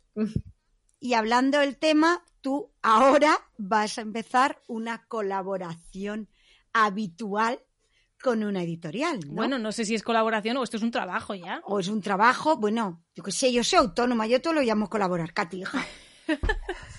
esto yo, pues sí, pues el nombre técnico su gestor sabrá, que sabrá, yo por hecho. Pero cuéntanos. Exacto, pues sí, voy a empezar a hacer algunos tutoriales con Debir. Eh, pusieron el anuncio, en, lo vi en Twitter, que buscaban Capitana Demo, a ver si lo digo bien, porque en mi cabeza siempre se transforma en Capitana Nemo, no me preguntéis por qué, y yo leo Nemo y para Hombre, mí porque ahí está el juego de palabras. Mm, sí, sí, pero en mi cabeza directamente, ¿eh? Y de hecho le decía a Carles, sí que me presento a lo de Nemo, bueno, en fin. Y al principio estaba dudando porque de hecho te pedían, en los requisitos pedían que vivieses en Barcelona, que fueses autónomo, cosas que pues no cumplo. Y luego decía Carles, bueno, sí, pero no me cuesta nada hacer un vídeo aquí en un momento enseñando X juego y lo envío. Y ya vino el que Carles me dijo, escucha, que no se ha presentado ninguna chica. Y dije, no, o sea, esto no puede ser. No puede ser. Y entonces envié, envié el vídeo. Y es verdad que, claro, para hacer los vídeos en castellano necesitan a alguien que viva ahí. Y han cogido una chica que se llama Kenia, que tiene un canal de YouTube de cine, que está muy guay. Y iba a hacerlo todos los, los tutoriales en castellano. Y pero necesitaban a alguien que hablase catalán de forma habitual y Kenia, aunque lo entiende perfectamente, vive en Barcelona, pero es gallega. Entonces, claro, tiene que sonar natural el tutorial. Y pensaron, como les había enviado el vídeo para el castellano, pues pensaron en mí para lo otro. Como ya no requería tanto, tantos vídeos, porque no sacan tantos números, tantas tantos juegos en catalán, pues sí que nos podía encajar a todos. Así que haré eso, tutoriales en catalán del catálogo de los que no tienen hechos. Entonces serán unos cuantos vídeos. Bueno, no, yo creo que la comunidad lúdica femenina se alegra de que Debir tenga representación femenina, hay que decirlo, la verdad, porque ya venía haciendo falta un poquito. Yo creo que la editorial, algunas personas de la editorial eh, han querido apostar por la diversidad y es de agradecer, igual que hemos criticado otras cosas, pues esto bueno, eh, no, sé si hay que agradecer porque me parecería lo normal, pero Noemí, ya sé, Noemí es así, pero en el momento que estamos casi hay que agradecer que haya alguien en esa editorial que haya pensado en que em, las mujeres también pueden hacer este trabajo y lo pueden hacer muy bien y es el ejemplo de Kenia y de Carla. Sí, sí. Yo, también utilizo ese verbo, ¿eh? se agradece que cada vez sean más conscientes que estamos ahí y lo podemos hacer igual de bien, exacto. Y hablando de esto, ¿cómo has visto tú la evolución en el mundo lúdico eh, respecto a los señoros, la representación de, o sea, la presencia, perdón, de las mujeres en este mundo lúdico, antes, ahora? ¿Cómo, ¿Cómo, ves? Pues es que la verdad, el otro día pensábamos en las entrevistas y si, mm, Jolín, siempre nos vienen a la cabeza antes, chicos, y me da una rabia me da una rabia decir, jolín, ¿por qué no tengo otros referentes más referentes eh, femeninos en este mundillo? Por lo menos les hemos puesto palabra, ¿no? O sea, ya decir señoros a los señoros está bien, el lenguaje es importante. Llamar a las cosas por su nombre siempre les da otra magnitud las cosas. y eso quiero llama la atención porque ahora cuando yo veo, vamos a hablar de las novedades de tal y veo en el vídeo cinco personas, cinco tíos, a mí se me da una pereza, yo no lo veo. Te, os voy a ser sincera, yo cuando veo ya que son cinco tíos hablando de tal, es que no lo veo. No me llama, me da mucha pereza. Nosotras tampoco. Me da mucha pereza, porque es que son cinco personas que van a opinar lo mismo, ya te lo digo yo, cinco chicos blancos, heteros, eh, de 35 a, 45, que le gusta tal cual, pues son cinco personas que son una. ¿Yo para qué quiero ver eso? y pues yo creo que poco a poco vamos ganando espacio. Es verdad que casi todas las chicas que veo es porque están en pareja, que dices, jolín, tiene delito y espero que cada vez eh, aparezcamos más. Creo que es la gente ya es, más consciente a la hora de cuando aparece la típica foto, eh, pues el jurado de Granollers, la foto, ya miras y dices, oye, aquí hay paridad. Esas cosas. Poco a poco. Ahora que has dicho lo de las parejas, no sé, no es si alguien se habrá pensado que tú y yo somos pareja en algún momento también. Eh, no, la diferencia de nuestro caso sería una barrera insalvable. No. Sí, hombre, sí, eso, está por encima de nuestras preferencias sexuales incluso. Vivimos en ciudades distintas. En principio somos heteros, pero nuestro gran problema es la diferencia. Bueno, hay gente que tiene diferencia de edad y es pareja, ¿eh? No, creo que sea. Es broma, no, pero claro, como tú eres tan joven, yo no podría. Es verdad, soy tan joven. Bueno, ese tema aparte, venga. Y algún caso de... Lo que pasa es que, claro, en tu caso se junta tu afición con tu mundo profesional, ¿no? Lo has comentado antes, tú te dedicas al mundo de la ciencia. Es un sector también masculinizado, quiero decir que, estás acostumbrado a moverte en, en, entornos, todas vivimos en, todas vivimos en el patriarcado, sí. Lo que pasa es que hay sectores donde tienes como un, un dos tazas, les dan, les dieron dos petit suisse a los señores de según qué, qué sectores. Entonces, en tu caso. se junta el profesional con el jueguillo. Sí, claro, realmente es curioso porque, como sabéis, en las carreras así más bio, eh, yo venía de químicas, entonces en químicas la verdad es que la cosa está mitad mitad, eh, chicos, chicas. Luego te pasabas por física o matemáticas, era casi todo chicos y biología y otras ciencias que estaban en, ese mismo campus ya había mayoría chicas absoluta, absoluta. Luego llegas al laboratorio a hacer la tesis doctoral y las estudiantes de grado, las estudiantes de máster, eh, postdocs, técnicos, hay una mayoría de mujeres abrumadora y luego pues los jefes ya sabéis. ¡Ay, qué sorpresa! ¡Sorpresa! No, no me digas. No me digas que en un sector claramente femenino los que mandan son señores. I can't believe No, no, entiendo cómo ha podido suceder esta inversión de lo que parece lógico. Sí, de hecho hay un gráfico que se, que, se, que se enseña muchísimo, que es el gráfico de la tijera. No sé, bueno, que imagino que pasa en muchísimos otros sectores, pero es que aquí es exageradísimo, porque claro, en la carrera y tal, todos ahí, y de repente la tijera, gigante la separación entre hombres y mujeres y el techo de cristal, que creo que está en todas partes, pero aquí, claro, se nota porque entras en un laboratorio, ves solo mujeres y entras al despacho y hay un chico, hay un hombre. Y siempre me ha gustado participar en estas iniciativas de Women in Science. dentro de los congresos siempre hay como un apartado para ver. Y vas escuchando historias. Al principio tengo que decir que desde mi aproximación, Naif, no era nada consciente. Yo decía, pero si aquí estamos todas y cobramos lo mismo, no sé, cobro la misma caca que el resto, pero venimos con la misma beca. ¿Cómo puede ser que luego tal? Y llegas a esas comidas y te empiezan a decir, pues cuando me quedé embarazada, pues cuando tuve un problema, claro, no hay diferencia hasta que la hay, ¿no? Y ya te vas, vas siendo cada vez más consciente de esas, de esas diferencias.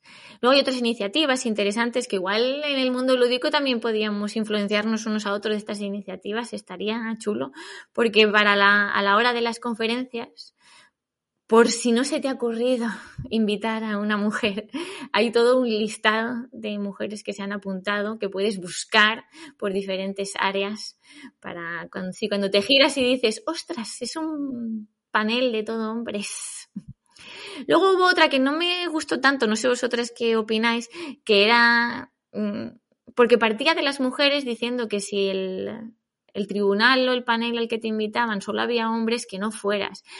Y yo ahí no soy partidaria. Yo creo que ahí tienes que ir, tienes que dejar claro que eres la única mujer. Y tienes que animar a tus compañeros hombres, que son los que tienen la posición de fuerza, a decir, oye chicos, ¿qué pasa aquí? Porque tú ahí no tienes ninguna posición de fuerza, tú puedes llegar ahí y yo creo que ahí utilizas el micrófono y dices, escucha, que estoy yo sola, ¿cómo puede ser?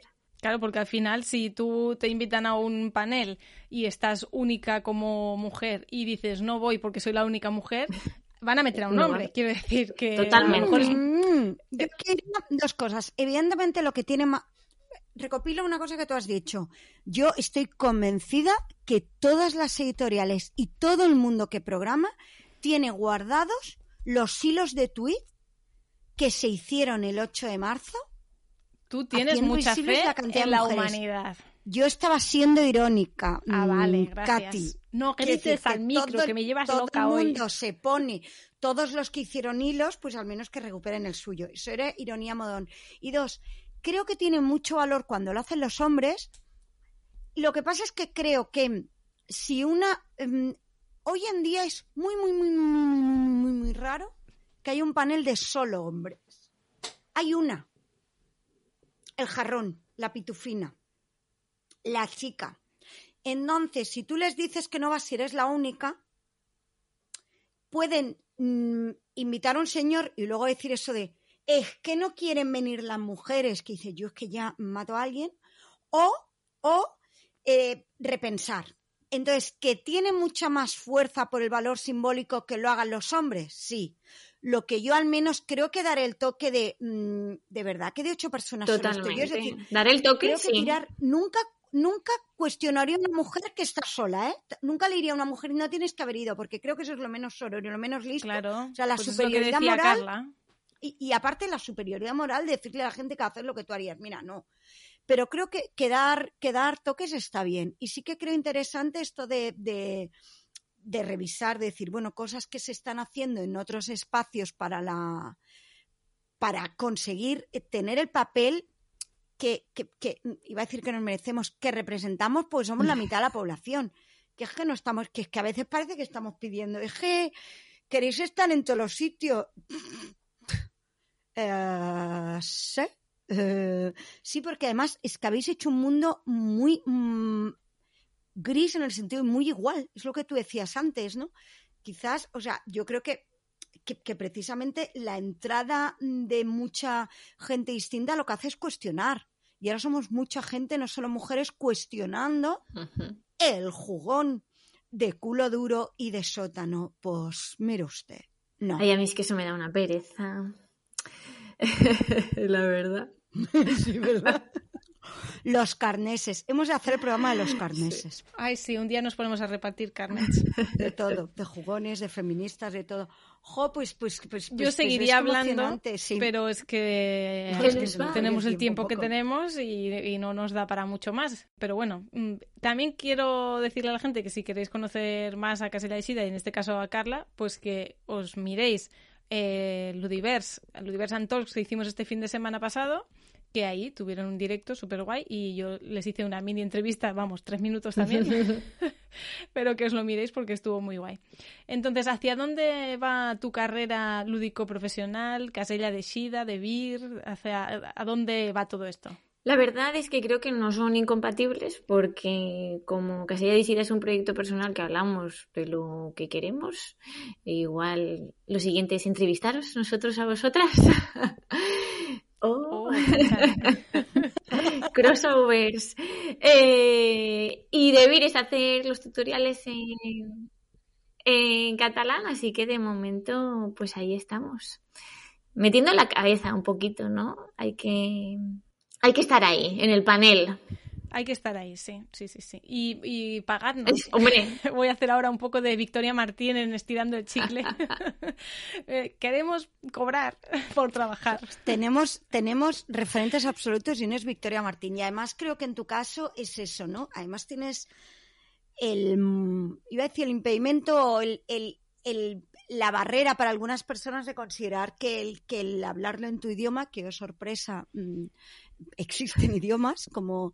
Mira, a mí esto me gustó mucho Eurovisión, que las canciones principales fueran en inglés. Esto no tiene nada que ver, pero me parece súper interesante reivindicar la diversidad lingüística. Y en este caso lo hacéis en catalán y a mí, que además el- la parte de vir de catalán se va en valencià, al final, rompe, al final siempre es romper con las hegemonías y lo que damos por hecho que ha de ser, ¿no? No, el catalán es el central, no mire usted.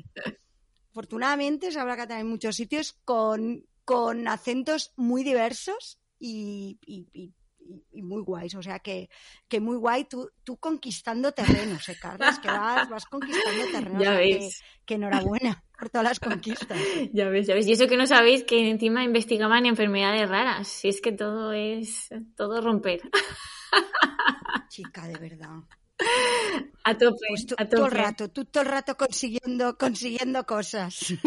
Y nosotras a tope contigo, Carla. Muchas gracias. Muchísimas Fanes. gracias por, por venir. Em, Es un placer conocerte, a, a Carlas también, como parte de...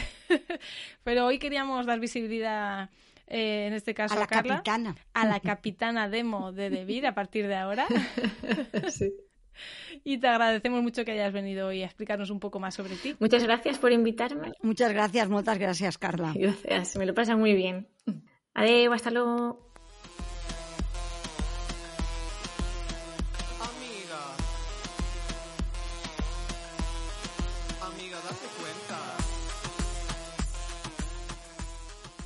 Bueno, y nos vamos a este Amiga Date Cuenta, pero antes de empezar a rajar, vamos a desahogarnos, yo creo. Mm, no estoy agotada. Yo no sé si se ha notado en las entrevistas, pero estoy agotada. El cerebro no me da para más ya. Lo siento. Entonces, mm, hay que reconocer que el Ludiverse ha sido intenso. Hemos estado grabando eh, entrevistas, charlas, mesas redondas y podéis verlo todo en, la, en el YouTube de Ludiverse, pero yo estoy agotada. Estamos grabando esto justo en lunes mm, a las 11 de la noche. Así que perdonad si he estado un poco espesa y si voy a estar espesa de aquí al final del episodio. O sea, Katy viene cansada y yo vengo que he llegado tarde porque yo no era consciente cuando quedamos para grabar hoy que hoy lunes era festivo local en Barcelona. Y pese a que mm, hablé con mi hermano y se agendó para salir, pues por lo que sea, como ahora nos dejan salir, nos vamos todos y estaban las carreteras que pa' qué, con lo cual yo he llegado como atropellada a la entrevista de una, o sea que, que hoy os pedimos a las Plappers especial comprensión. Y yo... Especial comprensión. Me gusta como título del episodio. Especial, comprensión. Querednos, querednos, como somos. Y yo este fin de semana, por contra, vengo relajada y, y quiero contaros una cosa que hice el fin de semana anterior que fue muy guay em, y es que estuve de jurado en al Premi Ciutat de Granollers, donde dimos dos premios, que fue el Ciutat de Granollers, creo que se llama, no, el Jugar per Jugar y el Fancon, que son, digamos, la categoría general y la infantil. Y la verdad es que fue una experiencia muy chula. Es la segunda vez que soy jurada. Jurado, ¿no? Es jurado, ¿no? Yo soy jurado. Jurado, diría. Miembro, Soy miembro jurado. Y, y, la verdad es que es una experiencia muy chula. Y en las dos ocasiones ha conseguido ser ese oasis todo y que ahora estamos, no, veníamos de estar confinados, pero sí de no estar en espacios, y estar con las ocho personas del jurado más, las tres personas de la organización con las que hemos estado todo este, bueno, este día y medio, ha sido muy guay. Y fue una deliberación muy reñida, con argumentos muy interesantes, es decir, fueron argumentos del juego y luego fue una, una ceremonia muy emotiva por dos motivos, porque el ganador de un juego que a mí me parece un juegazo, yo se lo dije, digo, por favor, publicad, es decir, editoriales, por favor, mirad el premio ganador de Al Jugar para Jugar Granollers, que yo creo que es un juegazo, y se emocionó mucho y fue muy bonito ver cómo todo el curro que hay detrás, que por eso escribió un post después y porque Uriol Comas es como su año de que empieza a despedirse, ¿no? Y y por todo ello iba a decir tot plagat en catalán y por todo ello la verdad es que fue un fin de muy chulo y lo compartí con Carlas de Casella Shida. El año pasado yo los conocí ahí, vinieron los dos, Carla y Carlas, y este año por agendas vino solo Carlas, o sea que mm, fue un fin de muy chulo, pero eso fue hace ya pues 10 días. Y este fin de Katy a tope, muy bien, ¿no, Luivers? Hombre, a mí me hubiese gustado hacerlo presencial porque me he tirado encerrada aquí en casa delante del ordenador dos días. Cuando se estaban haciendo actividades en presencial, pero eran actividades pues más pues eso para peques o para familias o espectáculos y, la verdad es que ha habido bastante gente dentro del aforo permitido, incluso en algunos momentos se llenó el aforo, o sea que muy guay, la gente tiene ganas de hacer cosas. Pero yo tengo también ganas de, de hacer cosas y de estar con gente y de poder invitar a gente a que venga aquí y eso ya será 2022. Pero bueno. ver sí, festivales yo hablábamos y FanCon yo. En septiembre, tenemos las FanCon, que a ver si desde aquí echamos un poco. Que, queremos ir, queremos grabar en FanCon. Ya está, ya lo he dicho. Como, como nos conocen en FanCon, yo creo, yo creo que nos dejan. No sé, a ver, a lo mejor como nos conocen no nos dejan. Hostia, no me había planteado esa opción, como nos conocen no nos dejan. Igual es verdad. Habla tú, por lo que sea, llama tú. Sí, yo ya he dicho que estamos disponibles. Lo que no sé es si nos van a aceptar, pero bueno. Sí, que a mí que yo soy a la fanca, hombre. Sí, y luego en el, en el DAO tenemos muchísimas ganas de DAO, porque, bueno, es un festival que le tenemos mucho cariño, también porque está cerca de casa y porque viene mucha gente guay, entonces tenemos muchas ganas. Yo creo que va a ser DAO el reencuentro, de, de, llorar de cuánto tiempo y nos abrazamos, ¿no? De tot plagat. Va a ser, yo creo que va a ser un festival muy bonito. Bueno, pues esto es lo que hemos hecho. Y ahora vamos con los... La indignación. que además nuestra última ah, indignación... espera, ha, espera. Ha sucedido hace... Viniendo yo en el coche. O sea, cuando decimos que el guion se actualiza... Por cierto, Katy, ¿qué tienes que contar del guion? Yo no he hecho el guion esta vez. O sea, he participado mm, cero unidades de minutos haciendo este guion. O sea que, mira, bastante tenemos con que yo esté aquí poniendo voz porque estoy agotada. Eh, y hay guion, ¿eh? Mucho. Todo. Porque yo pensé, Katy, no, su, su talk, su tal, no se puede permitir que no haya guion. Y aquí está la tía. Una vez. Bueno, tampoco, pero Bueno, bueno. Ah, y el guion, como os decíamos, amiga, date cuenta, es el guion más. mm, más de todo. Entonces, venga, Katy, ¿por dónde empezamos, hija? Va. Pues empezamos por el, de, el rigor histórico para justificar la misoginia, ¿no? Un poco sería esto. Bueno, esto fue. Sí, está muy relacionado con esto. Esto fue. El titular es Señoros que se enfadan con autores de juegos que quieren ser inclusivos y respetuosos. Ajá. Autores está en masculino porque estamos hablando de un autor en concreto. Eh, esto nos enteramos por Nuria. Nuria es una plapper que, que, mm, por un lado, mm, nos mantiene informadas y por otro, ella está muy metida en todo lo que son Kickstarts y tal. Bueno, Y y, es es, autora de juegos de especial. mesa. ¿Eh? Que es autora de juegos sí, de sí. mesa. Ah, yo, yo esto ya lo doy por hecho. O sea, yo ya hablo de Nuria como que la conocen. Autora de juegos de mesa y editora. Y editora. Y editora. Sí, sí, claro. Yo es que ya doy por hecho que Nuria, efectivamente, entonces ya está, y muy jugona, muy relacionada con la anterior. Entonces ya está súper metida en Kickstarts y entonces se entera de un montón de movidas. Es nuestra enviada especial a, a Kickstarts y a movidas. Y entonces resulta que eh, hubo una actualización de un juego que es Frosthaven, que es del autor de Gloomhaven, por si os suena lo del Haven, ¿vale? Que es Isaac Childress. Y la actualización número 80 de Kickstarter hizo una explicación larguísima, os la pondremos y os la leéis, donde él lo que explica es que fue consciente, yo no he jugado a Gloomhaven, ¿eh? pero que fue consciente por comentarios de la gente y él a posteriori que había dado una visión de algunas razas que podía ser muy estereotipada. Y entonces, para este proyecto, contrató a una persona profesional. Eh, no sé si es un antropólogo. Y, y estoy diciendo hombre y, y no sé, no tengo claro, ¿eh? porque no recuerdo cuando me lo leí todo, pero Bueno, alguien, alguien que, sabía del tema. le iba a poner rigor a decir, bueno, pues esto pasa, esto tal. Es decir, estamos hablando que le daba rigor y que evitaba caer en cosas muy estereotipadas. Y entonces él decía que él estaba convencido que esto iba a hacer la narrativa más rica y daros cuenta de lo que se veía venir, que él decía, esto no afecta para nada mecánicas. Ahora bien, si alguien a raíz de esto quiere que le devolvamos el dinero, lo puede pedir. Entonces, paremos el mundo porque yo creo que esta frase por sí misma ya es alucinante. O sea, una persona en mitad del proceso creativo no te comunica, oye, toma una decisión que lo cambia todo ese partir de aquí, simplemente informa, eh, le hemos metido más rigor histórico, con lo cual vamos a ser más, más rigurosos y más respetuosos. Si alguien considera que esto, repito, ser riguroso y ser respetuoso es motivo para que le devuelvan el juego, que lo diga.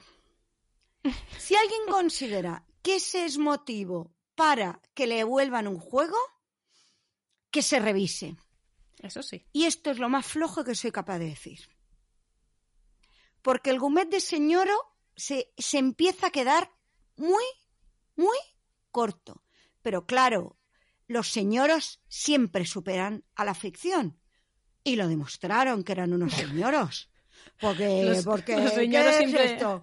Porque es que no pasa nada, es que os estáis volviendo muy políticamente correcto.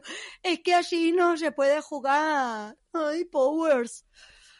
Katy, ¿qué tienes que, mm, que responderles tú? Porque como siga respondiendo yo, No, esto sí, nos lo relájate. veta YouTube. YouTube. Bueno, yo leo. El rigor histórico se refiere a la firmeza con la cual se cumple la realidad histórica en obras culturales, ¿vale?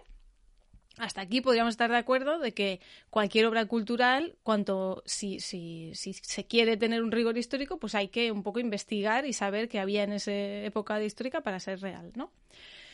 Pero lo que pasa con el rigor histórico es que a veces, muchas veces, demasiadas veces, se ha usado para perpetuar mm, situaciones machistas, misóginas y, bueno, de todo tipo, ¿no?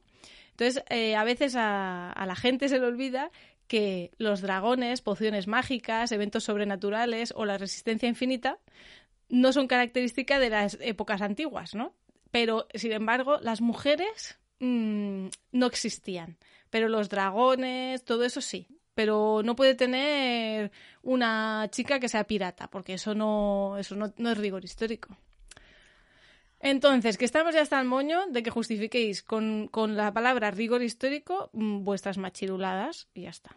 Yo tampoco quiero insistir más, estoy agotada. Es que, o sea, es que además sois, o sea, es que todo mal, de verdad, es que todo mal, es que dais mucha pereza, así os lo digo, así os lo digo. Y es eso, y dejad de inventaros eh, mierdas para justificaros. Si no queréis que se respete a la gente porque vosotras, eh, a vosotros el respeto os parece em, que es ser políticamente correcto y no sé cuántas mierdas, pues al menos llamad a la cosa, las cosas por vuestro nombre. Sois, pues normalmente ya mm, os voy a dar el pack completo sois machistas, homófobos, racistas, transfobos y no sé cuántas mierdas más todas juntas. Con lo cual, es que antes se vivía mejor. Eh, llama llama a Bertín, Bertín, Bertín, ¿cómo se llama Osborne este, no? Creo, Bertín. Arevalo y Pérez Reverte son tus amigos. Bueno, y hay muchos más, ¿eh? Está lleno, será por lleno, lleno, todos, todos los señores. y os hacéis un club y os vais a, a llorar o a... iba a decir un disparate. Ya está, ya está, hasta aquí. Vamos con un estudio de Tania Pobuda. Pero que vamos en el mismo sentido, ¿eh? Que es una, una, referente. Noemí ya nos ha hablado de ella varias veces porque tiene estudios que habla sobre género. doctorado? y juegos de mesa. Y ella está haciendo un doctorado. Así que también, señoros, cuando esta persona, Dania Pobuda, eh, pone en Twitter los resultados de un estudio que ha hecho, no vengáis a decirle que no tiene ni idea, porque esta señora está haciendo un doctorado. Quiero decir, un poco de respeto. A mí lo que más me gusta es podríamos, te puedo dar mi, mi, resumen del tema. No hemos podido leer el estudio aún, de hecho lo hemos buscado, porque es un tema de sabéis No que está publicado, mucho. Parece. A mí el resumen es ya han cambiado abejas por aliens. ¿Verdad? Eso parece. las portadas de los juegos de mesa que ella ha analizado, a ver, lo voy a decir bien. Eh, las portadas del top 200 de Board Game Geek eh, tienen un 76% de presencia masculina, ya sean hombres o niños, eh, y de esos, el 82% son blancos. ¿Vale? ¿Y el, de, ¿Y el de mujeres y aliens dónde estaba? Lo he perdido. Sí, es que, es que no. Mm, yo veo uno que no lo sé interpretar porque no veo los números y me falta contexto. Es decir, que en las portadas de los 200 primeros juegos de mesa de la BGG hay, podemos encontrar más mm, personajes, criaturas que no existen que mujeres que somos el 50% de la población. Yo ya, pues, ¿qué quieres que te diga? Es que para ellos yo creo que existen más los aliens que las mujeres. en su mundo existen más los aliens que las mujeres. En la, en la charla que tuviste con Kaseya Shida, una de las cosas que comentó Carla, que como nos acaba de contar, es científica, es que ella, una de las cosas que le gustó la primera vez que jugó a Pandemic es que no solo que podía escoger un personaje femenino, sino que además ese personaje femenino era una científica. Entonces ella explicó en primera persona lo de la representatividad, dijo, a mí me gustó mucho eso. Y Carlas dijo, yo nunca he tenido problema de representatividad porque soy hombre blanco de mediana edad. Entonces, al menos él lo tiene claro que él nunca ha tenido ese problema y al menos no se, no se dedica, digo, al, menos no por Carlas, ¿eh? sino que en general hay señoras que sí que se dedican a explicar de, pues no sé por qué os quejáis. O sea que ya muy bien. es habitual, pero estamos muy hartas de este momento, señoros que se quejan por respetar, porque además ellos dirán que es que transformáis la realidad. No, no, no. En un caso se quejan por reflejarles la realidad, que es algo que pasa siempre, y en el otro por ser conscientes de que hay cosas que están mal, bueno, hay cosas, el mundo en general está mal y que hay que cambiarlas. O sea, muy a favor de la gente que hace estas iniciativas y muy ya ni en contra. Eje, mm, de verdad, señoros. O sea, vale ya de quejaros. Y hasta aquí las movidas lúdicas, ¿no, Katy? Queríamos comentar algunas movidas no lúdicas, pero que nos parecen muy, muy trascendentes en todo el mundo de lo que viene siendo el feminismo, los feminismos. Mira, yo llevo un mes muy complicado, muy ajetreado, entonces no me he enterado de nada de la ley trans. Necesito que me hagas un resumen. Yo ponía, yo no tengo claro si la solución es abolir o flexibilizar el género. Lo que tengo claro es que mientras tanto hay gente pasándolo muy mal y hay que hacer leyes que nos permitan vidas dignas que merezcan ser vividas para todas, todes y todos. Claro, es que hay todo un argumento que a mí me parece muy perverso, que es decir, las feministas creemos que hay cosas que no son ni masculinas ni femeninas. Hay que abolir el género. Yo insisto, ¿eh? no tengo claro si el objetivo final es abolirlo, flexibilizarlo, que sea un feel free, que hay 80.000 categorías, no lo sé.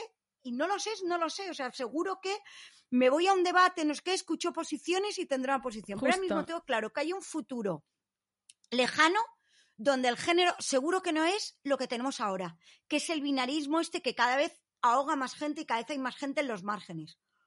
Pues estamos las mujeres que nos hemos escuchado en muchas ocasiones lo de, ¿tú es que eres una tía, tío? Esto es una cosa que he escuchado yo, porque voy a los bares, bebo, mmm, me interesa muy poco mm, de qué color son los platos en mi casa y todo este tipo de cosas hacían que a mí se me dijera que yo era una tía, tío. Desde esto hasta la gente que no puede vivir su vida de manera normal por su orientación sexual o por la diferencia entre lo que pone en su DNI y cómo se está expresando, cada vez los márgenes son más grandes. Lo que pasa es que la parte central tiene el poder, como pasa en todo. Entonces, mientras llegamos a ese utópico, o sea, a mí lo que no me vale es que hayan determinadas eh, posiciones que se definen como feministas. Disculpadme, lo que yo entiendo como feminismo no admite eso que se definen como feministas que lo que dicen es, como ese es el objetivo, pues, pues, pues, es que claro, ahora cambiar el género, que la gente se pueda autosignar, eso es perpetuar los géneros. ¿Vale? Y, y, y, hacemos muchas cosas que perpetúan el capitalismo, los que nos llamamos anticapitalismo, anticapitalistas. Pero es que están los mientras tantos. A mí me gusta mucho el concepto de la gestión de los mientras tantos. Y mientras cambiamos el mundo, ¿qué hacemos?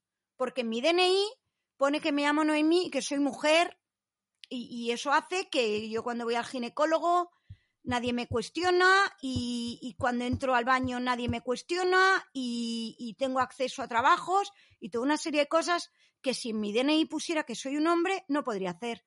Entonces eso lo explica muy bien Belulit cuando dice que decirle a la gente haz lo que te dé la gana es enviar a la gente a enfrentarse a las violencias.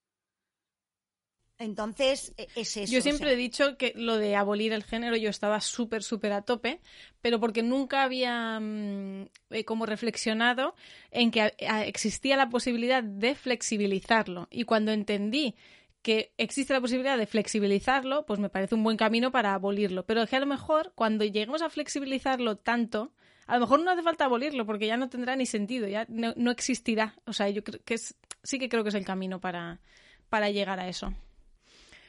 Y por lo que sea, se está notando que el guion lo ha hecho Noé, porque no hay nada positivo en el Amiga Date Cuenta de hoy. Bueno, la última parte ¿no es positivo? No.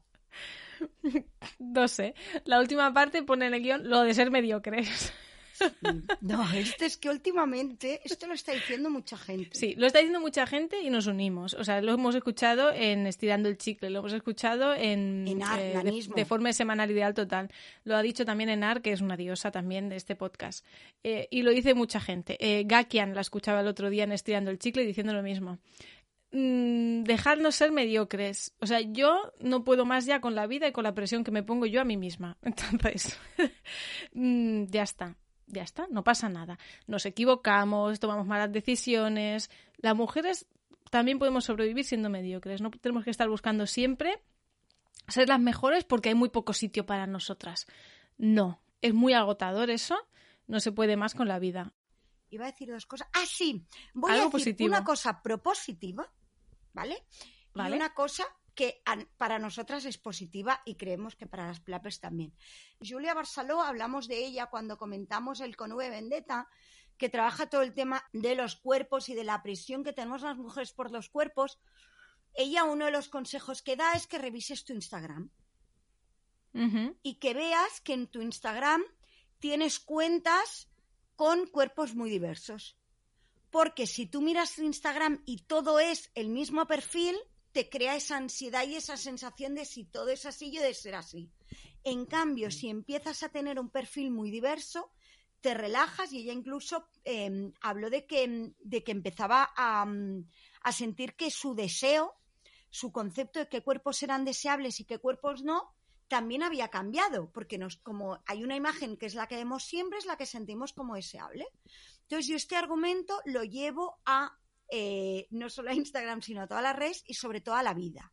Es decir, tu entorno, primero el tuyo cercano de personas a las que puedes llamar, más allá de hacerles un like y con las que tienes conversaciones cuando se puede en sitios, delante de una cerveza, delante de una partida, delante de un té, en una playa, ¿no? Eh, Cara a cara. Y después a redes. ¿A quién seguís en Twitter? Y a quién seguís en Insta, en LinkedIn o demás. Y revisad. Si vuestro perfil está muy sesgado, vais a pensar que el mundo es así. Entonces, mirad porcentajes de hombres y de mujeres que seguís. No hace falta que hagáis una estadística. Bueno, haced lo que os dé la gana. De hecho, podéis ignorar todo lo que estoy diciendo, ¿eh? pero es una manera de ser consciente. Y lo mismo con las etnias. Yo con los feminismos lo hice, ¿no? Recuerdo el otro día una movida sobre el pañuelo. ¿Sigo a feministas gitanas? Pues claro que yo tengo mi opinión sobre el pañuelo. Pero, pero, pero es que mmm, mi opinión en una tradición gitana, pues lo que quiero es escucharlas a ellas. Y luego ya veré si yo opinar sobre el tema. De entrada digo que no. Lo que quiero es escucharlas a ellas. Entonces, ¿sigo a feministas gitanas? Pues seguí alguna. A raíz de esa conversación empecé a seguir alguna otra. No, lo mismo con feminismos, lo más diversos posibles. Entonces, si en tu timeline tienes gente de, y en tu vida tienes gente de distintas edades, eh, de distintas orientaciones sexuales, de distintas identificaciones de género, mm, vives muy distinto la, el debate sobre la ley trans si conoces a trans que no. Claro. Bueno, y esto es aplicable a personas editoriales, con lo cual cuando te planteas hacer una charla, es más probable que te venga gente diversa si tu perfil es diverso. ¿Te ha gustado mi speech propositivo? Me ha gustado muchísimo y eh, le has dado deberes a la gente. Bueno, si quieren, ¿eh? si queréis, si queréis. Todo esto son consejos, recomendaciones. Plap enseña, Plap entretiene, Plap propone.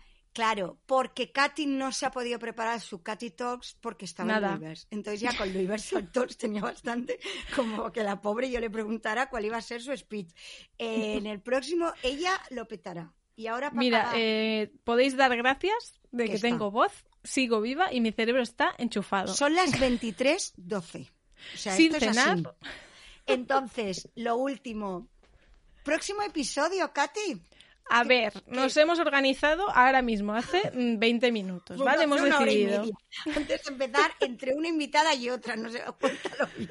Hemos decidido que este es el último episodio de esta temporada y que en julio haremos. mm, ¿Lo digo ya? ¿O Sí, sí, dilo. Haremos un directo de Plap in the Night. Bueno, no sabemos si este será el nombre, ¿eh? Plapam Pero- Tonic, Plapam Gin, va, va a ir por ahí. Un Plap and Tonic, seguramente, en vez de un Plap. mm, Un. como decíamos esto. Eh, En vez de un Vermouth Plapper, vamos a hacer un Plap Tonic. O un Gin Plapper. Gin and Plap, o yo qué Sí. sé, algo así. Y lo haremos alguna noche de julio. Mm, Fecha por confirmar. Si queréis proponernos fechas que os vayan mejor, pues nos lo decís. Sí, la idea es esa, que, que nos apetece acabar con un directo en el que las Plappers participéis. Eh, Bermud en verano, un domingo No. no, porque, porque ahora que se puede salir nos gusta salir y tener vida fuera. Entonces hemos pensado pues un día entre semana, pues a una hora en la que, oye, una cervecita, un vermut, un gin tonic, sabéis que la bebida es libre, nosotras la, Ah, sí. la coordinamos, pues somos así, pero la bebida es libre. Y esto yo pretendía que fuera la buena noticia en un acto de egocentrismo de la leche, pero Bueno, Como has dicho es una buena noticia bien. para nosotras. bueno, propositiva y con una noticia plapper. Eso es. Y con eso ya cerramos la temporada. Agosto no nos busquéis. Y en septiembre ya veremos cuándo empezamos. Sí, el episodio va a ser larguito, pero como va a ser el último, os lo partís. Que yo os diga que os partís el episodio cuando estamos en el último minuto, igual Ahora es ya. raro. Pero oye, yo qué sé. Ya os Bueno, en vámonos. Mira, gracias. Gracias por escucharnos, gracias por estar al otro lado, gracias por eh, comentarnos siempre los, los podcasts, por escribirnos por el chat de Telegram. Mira, yo muy agradecida, porque si no fuera por todo el feedback que tenemos, yo no estoy aquí hoy, ¿eh? También te lo digo, o sea que gracias. Pues gracias, Katy, por, por estar hoy, porque el, el curro en Luiverse y, y gracias por Luiverse. Yo pude estar en una charla en directo porque aquello estar desconectada y sin wifi y con, con varias cosas familiares pues no lo permitían, pero las recuperaré todas. Están recuperables, ¿verdad? Todas en el canal de YouTube de Ludiverse. Pues que recupera y que, como decía Katy, muchísimas gracias porque aunque hagamos el episodio especial, bueno, pues un poco en la línea de lo que contaba una, ¿no? Son proyectos personales que evidentemente los hacemos eh, porque disfrutamos, porque al final lo que estamos es lanzando nuestra chapa y nuestra manera de ver el mundo y hemos creado una comunidad mm, que, que estamos enormemente felices. Con lo cual, mm, os podemos decir gracias todo el rato. Sería un gracias todo el rato. Y dicho esto, manda ya a la gente a su casa. Pues jugad mucho, no seáis machista, poneos la mascarilla, vacunaos cuando toque y no os quejéis si la gente decide ser respetuosa e inclusiva y tomad un poquito de nota. Un beso.